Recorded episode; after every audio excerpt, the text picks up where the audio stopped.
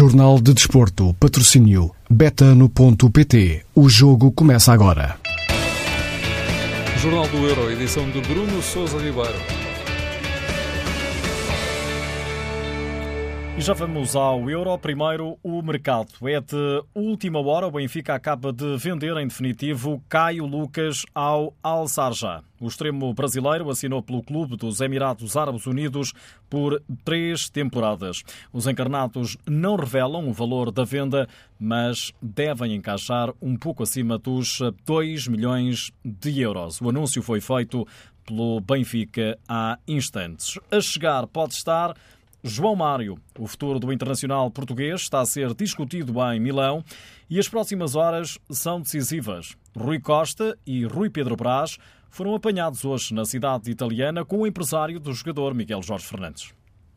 Os dois dirigentes do Benfica viajaram para Milão esta manhã e foram vistos a almoçar com o empresário Federico Pastorello numa esplanada da cidade italiana. Depois há imagens também do empresário a chegar à sede do Inter, onde se acredita que vai desbloquear definitivamente as negociações que decorrem entre os responsáveis do clube e o Benfica. Na luz, acredita-se que João Mário vai ser jogador do Benfica nas próximas horas. O médio reencontra assim Jorge Jesus, um apreciador das suas qualidades. Ainda na semana passada, João Mário já falou com o treinador encarnado, ambos estão em sintonia.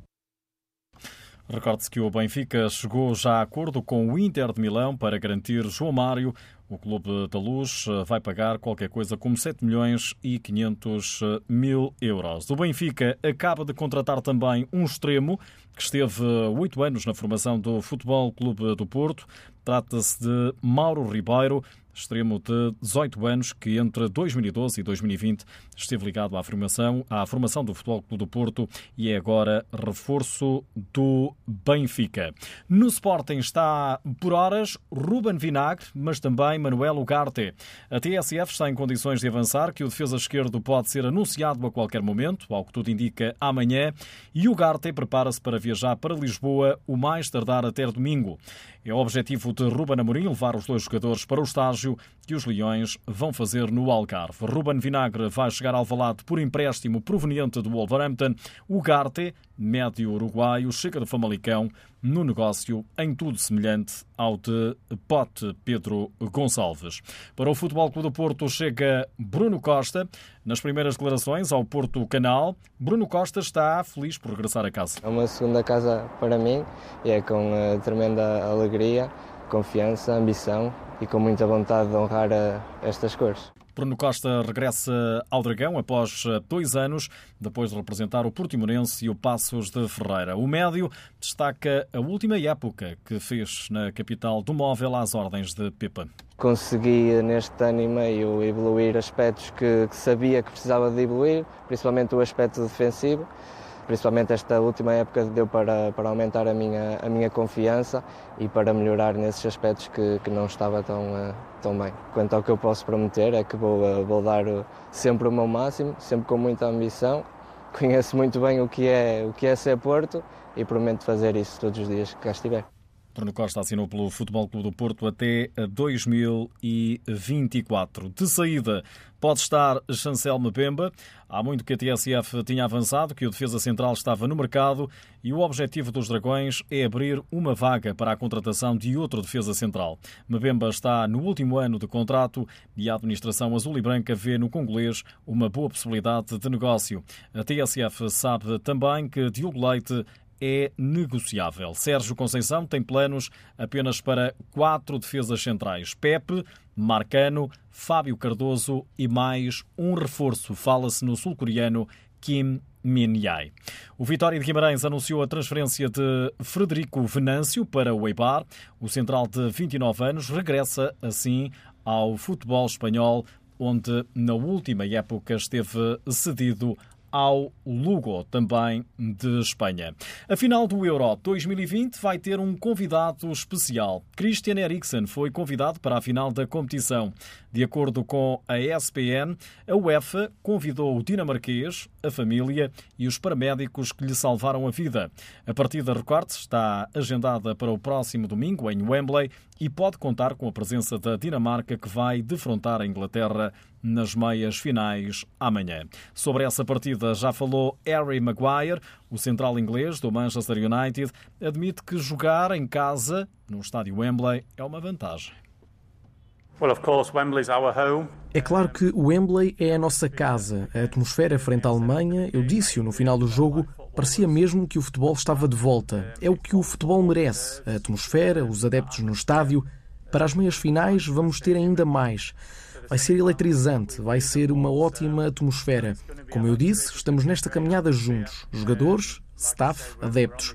Eles estão sempre atrás de nós. Sentimos mesmo esse apoio e esse amor estão sempre a empurrar-nos e a inspirar-nos para fazermos grandes coisas.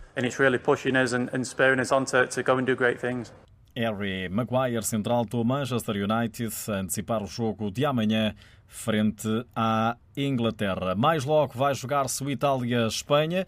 As equipas eh, já estão no estádio Wembley. Eh, ainda não há 11 eh, oficiais, esperávamos por esses 11 a qualquer momento. A UEFA ainda não revelou o 11 quer de Itália, quer de Espanha. É um jogo que é visto como uma final antecipada. Assim acredita também o comentador de futebol da TSF, Tomás da Cunha. Sem dúvida. Creio que a Itália tem tido um caminho difícil. Depois de ultrapassar a Bélgica, vai agora encontrar a Espanha. É hum, um ligeiro favoritismo para a Itália, como disse, mas muito tenue. A Espanha é uma equipa sempre hum, respeitável, que em termos exibicionais tem conseguido apresentar-se a bom nível e, portanto, temos aqui claramente o grande jogo de cartaz destas meias finais, sem desprezo, claro, pelo Inglaterra-Dinamarca. Do lado espanhol, o médio Pedri destaca a força do meio-campo de ambas as seleções. Creio que as duas equipas têm um grande meio-campo, têm muito potencial. Tanto nós como eles temos muita qualidade no meio-campo. Acredito que vai ser uma partida muito jogada nessa zona e penso que vai passar quem cometer menos erros. E eu creio que se lo vai levar ele que el que tenha menos, menos errores.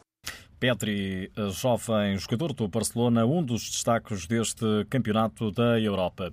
O experiente central italiano Bonucci destaca o equilíbrio entre as duas seleções. Diz o defesa da Juventus que não há favoritos. Penso que quando jogue... Numa meia-final, quando o jogo é a Espanha contra a Itália, não podemos dizer que há um favorito. A Espanha cresceu ao longo da prova e para nós é um estímulo jogar diante de um adversário forte. Uma nacional così forte o Itália-Espanha joga-se hoje, mais daqui a pouco no estádio Wembley, às 8 da noite, com a arbitragem do alemão Félix Brich. O jogo vai ter informações de João Ricardo Pateiro nos noticiários da TSF e pode ainda acompanhar tudo ao minuto em tsf.pt. Na volta à França, mais uma etapa ganha pelo inglês Mark Cavendish. O Tour captou os momentos finais da décima etapa em Valence depois de 191 km percorridos.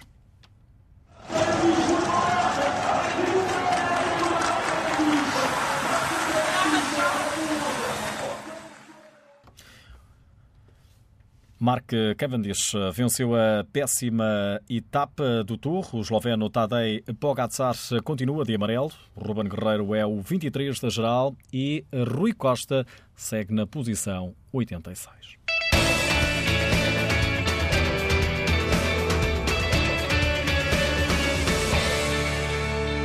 Jornal do Euro Patrocínio. Há bolas invadir Portugal. Futebol, ténis, basquete, são milhares de jogos para apostar e ganhar. Em betano.pt, aproveita as odds, entre nas missões e ganhe. Betano, apostas esportivas e casino online. Registre-se já e aproveita o bónus de 50% até 50 euros. Betano.pt, o jogo começa agora.